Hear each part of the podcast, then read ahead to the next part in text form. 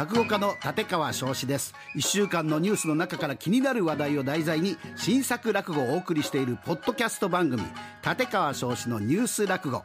もう聞いていただきましたか？政治家の問題発言や動物たちの微笑ましいエピソードなどなど落語の世界でお楽しみください。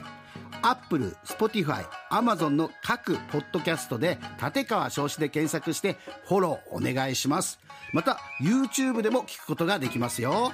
さらに生放送でいち早く番組をチェックしたい方はラジコで RKB ラジオ立川少子キーサイトを聞いてください。毎週金曜朝6時半から10時まで生放送中です。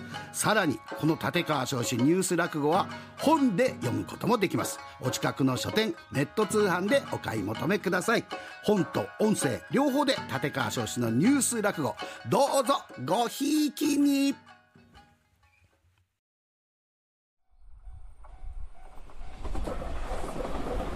ポッドキャスト版旅ラジ出発進行。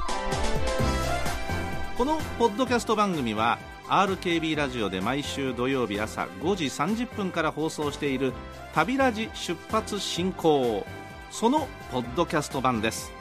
ポッドキャストでしか聞けないコーナーもございますよ。それでは早速出発進行。この方とお電話がつながっています。鉄道写真愛好会福岡在住鉄道愛好家の山下信親さんです。はい、よろしくお願いします。さて山下さんにはねあの少年時代に、えーこういう環境で育って西鉄市内線の話とか写真を全国飛び回ったお話を伺いましたが当然写真だけとは言わずいわゆる鉄道旅行の思い出もいっぱいお持ちだと思うんですがその中から一つ二つちょっとかいつまんでご紹介いただくと山下さんどんな思い出ですか？そうですね、今、ええ。あの振り返ると、まあ、今、ご紹介あったように、あのえー全国へ写真を撮りに行くう過程で列車に乗ったりとかも当然するんですけども、ええ。ーと21歳の頃ですね、まあ、あの就職前で、うん。えー就職したらあの長期に休みが取れないだろうかなということで、普通ならあの海外旅行とか、そんなのを考えるんですけども。ええまあ、せっかくだったら全国行けないところも、うん。行ってないところもあるんで、えね。えーまあ、国鉄型車両もなくなっていく時だったんで、ああそうか、えーはい、ちょうど1986年のああ。7月16日からですね、え9日間、列車に乗り継いで、ううわ乗り詰め、はい、うわ。あの博多から門司博多から。港まで行って、はい。まあ、そこはまあ大したあれではないでですけど、すね、ちそょっまあ、ことからですね。そのまま普通上がっていくんですけど。上がって、いく。おおえー下がった。西鹿児島ええ。まで、ええ。えー急行日南に乗って、ほう日本線を下った。はい、ええ。で西鹿児島からええ。はやぶさに乗って東京におお行っ上がったて、ええ。はい、でそして上野に出て、えゆず釣りに乗ってええ。え青森まで、うんで青森から青函連絡船ですね、そうですね。当時はまだね、はい。トンネルがはいでそれに乗って、今度、えー函館からさっきはあのー前に話したあのキハ82のですねまだ現役だった、ええ。えー網走までええ。特急大鳥に乗って、ほはい、でも大鳥に乗って着いたらもう夜のうあ22時ぐいらいだったんですよ。えで網走駅前に泊まって翌日また同じ車両運用だったんでええ。えオホーツク2号ええ。で札幌まで出て、ああ鮮明に覚えてらっしゃいますね。であと帯広に大空に乗ってあとお広線ですね。当時あの有名な愛国から幸福への切符のん。ところを往復してねそれで、えっと今度札幌から、えー山線周りの43列車だったかな。あの客車列車の普通のええええ4個があって函館まで出て。山線っておっしゃいましたけどね。実はあの2ルートあるんですよね。海側走るのと山側走るのと。えはい。ええ。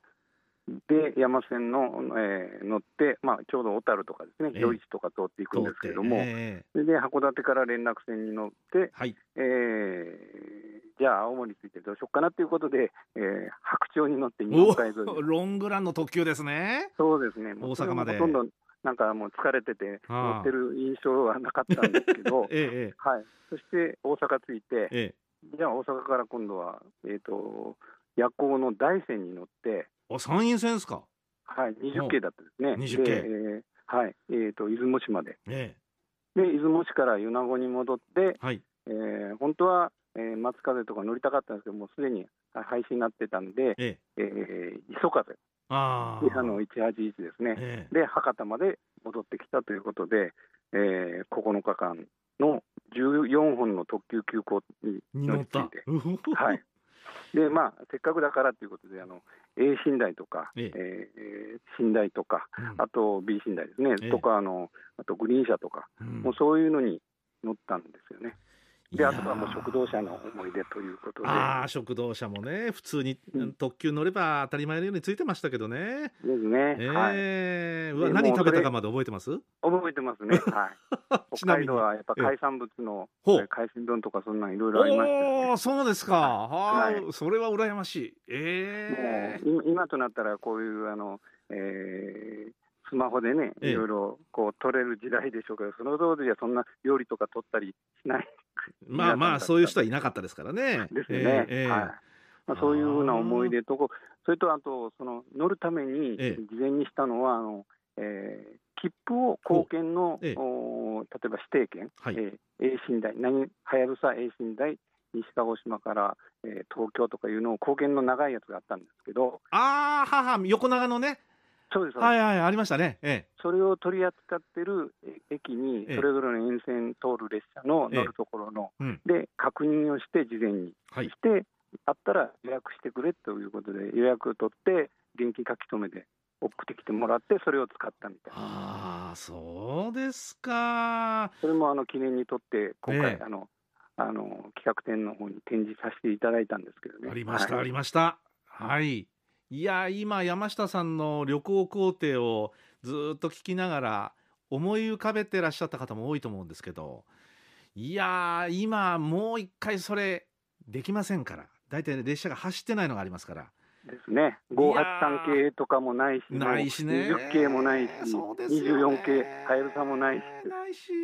いやー、もう一回タイムスリップしてタイムマシンで当時に戻って、この工程乗りたいよっていう方が全国に何人いるかなたくさんいらっしゃるんじゃないですかね。ねああ、そうですか。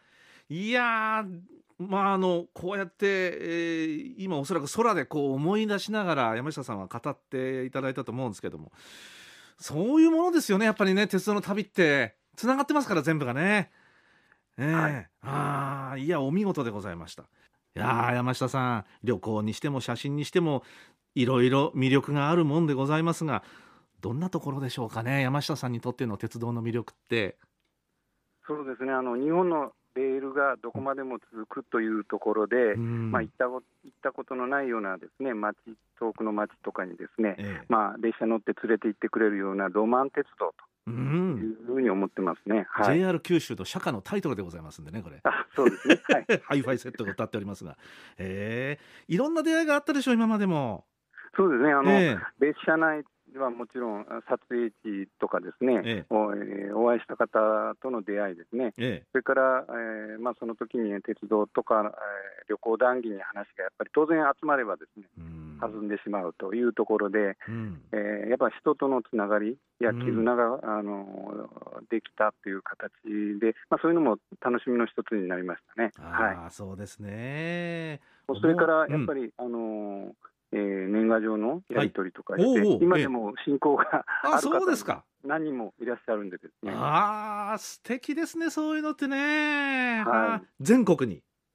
そうですね。はいああ、そうですか。近況報告をし合ったりとかね。あと、あの列車に乗って、あの車内で食事をしたりですね、ええーさっき、あの前回あの、えー鉄道の旅行っていう話をしたときに、はい。食堂車とかのお話もしましたけども、ええやっぱり食堂車があったときは食堂車利用、それから駅弁とかで、まあ、あの食の楽しみと、あと夜行列車でやっぱり、えー日付が変わって翌朝を迎えるという時のあのなんていうか、すがすがしさですうんうね、ん。うんそういったあの車両の設備、ええ。すごいのがあったなっていうところも、お楽しみの一つじゃないかなというふうに思ってます。本当そうですね。ですから夜行とか寝台が一本一本こうなくなっていくっていうのがそういう意味ではとても寂しいですから、ええ確かにね新幹線乗ればすぐ着きますけどそれとはまた違うんですよね。そうですね、えーまあ、だからあとあの、まあえー先ほど、えーいろんな方の中にはあの、鉄道関係の方もですね当然いらっしゃって、あのえーはやぶさに乗った時なんかの車掌をされてた方あーともうん何回か乗り合わせでのあの会ったことがあって、ほうほう。えーそれからあの手紙のやり取りとかもさせていただいたりですね。あ、そうですか、やはりあの、えー食堂車、日本食堂がされてた方、北海道で乗った時に、やっぱり年賀状のやり取りとかで、ええそうですか、ええ。で今回も企画展にですね、ええ。そのえー元博多車掌区の車掌の方ともですね、ええ。35年ぶりにええ。お会いすることができてうわー素敵。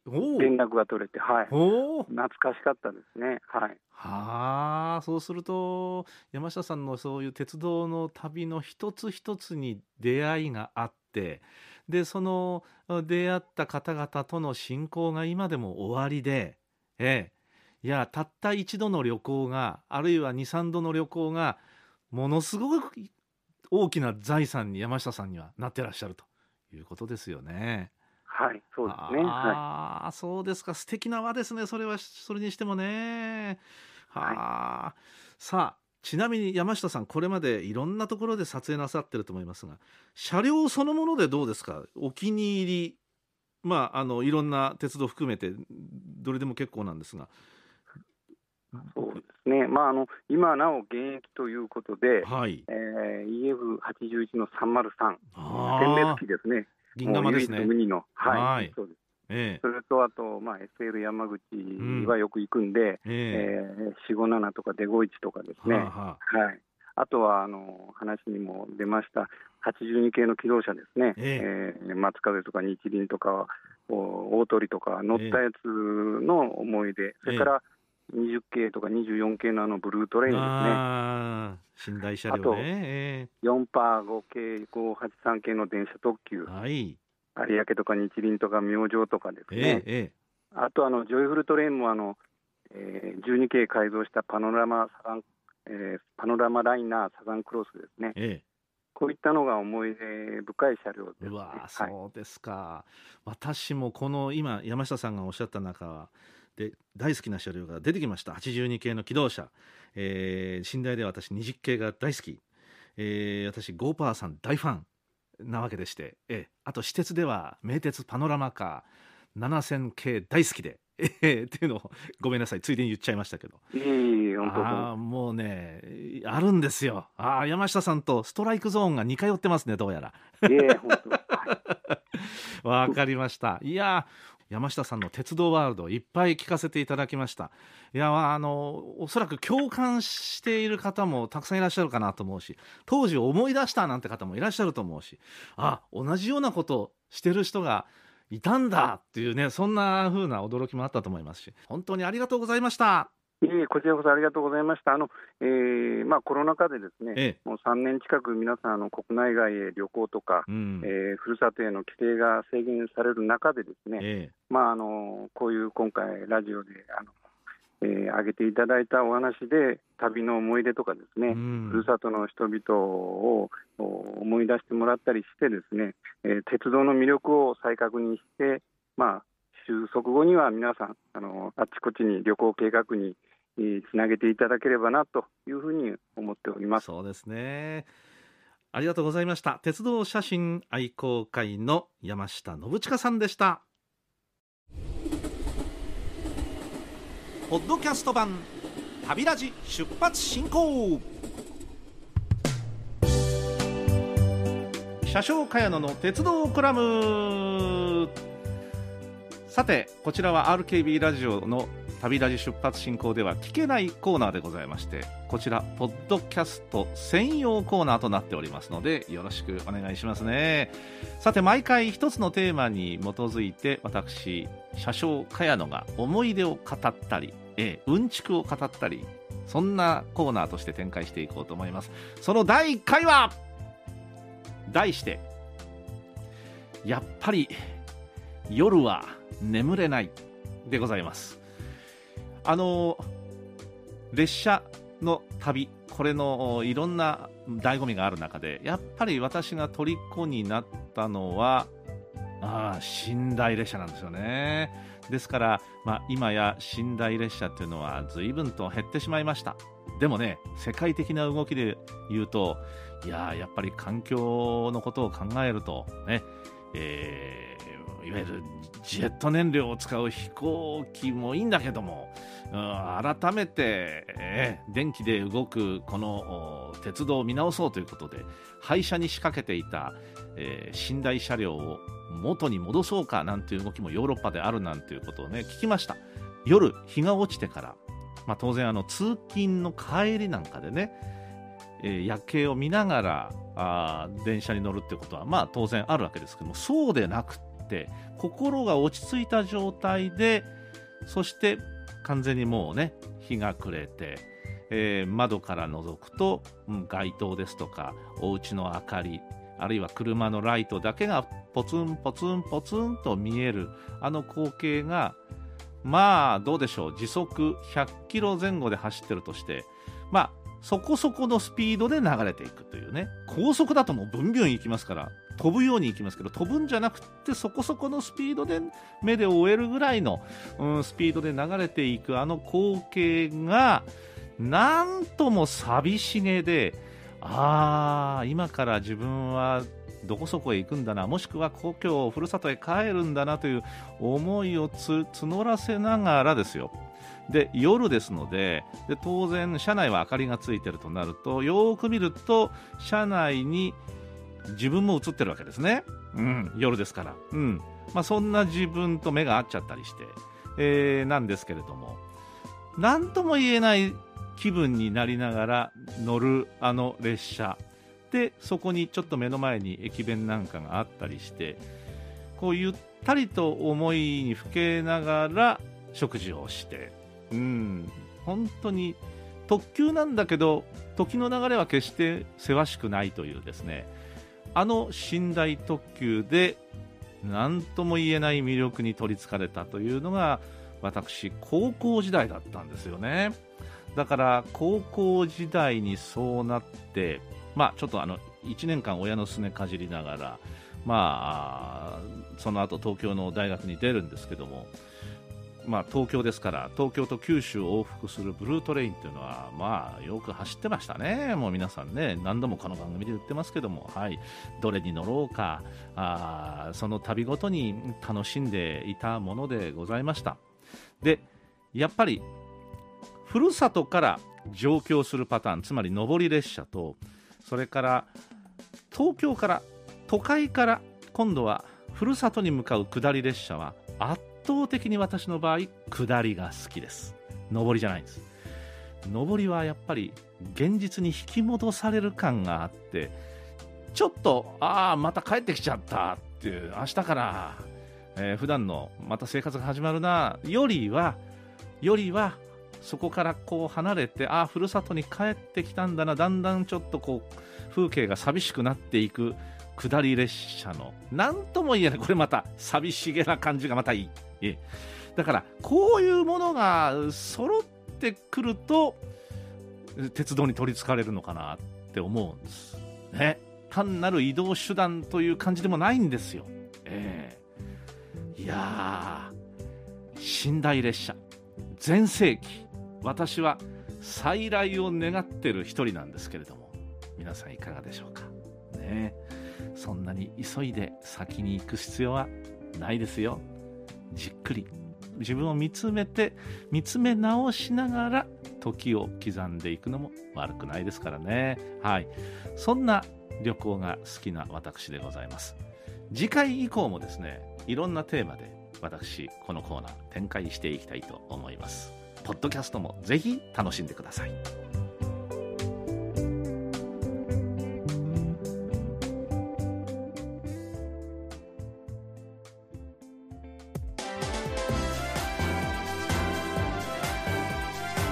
ポッドキャスト版旅ラジ出発進行。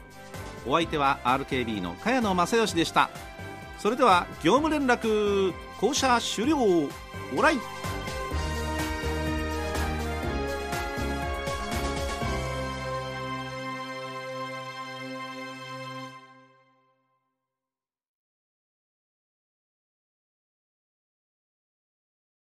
ここで Google ポッドキャストをご利用の方へお知らせです。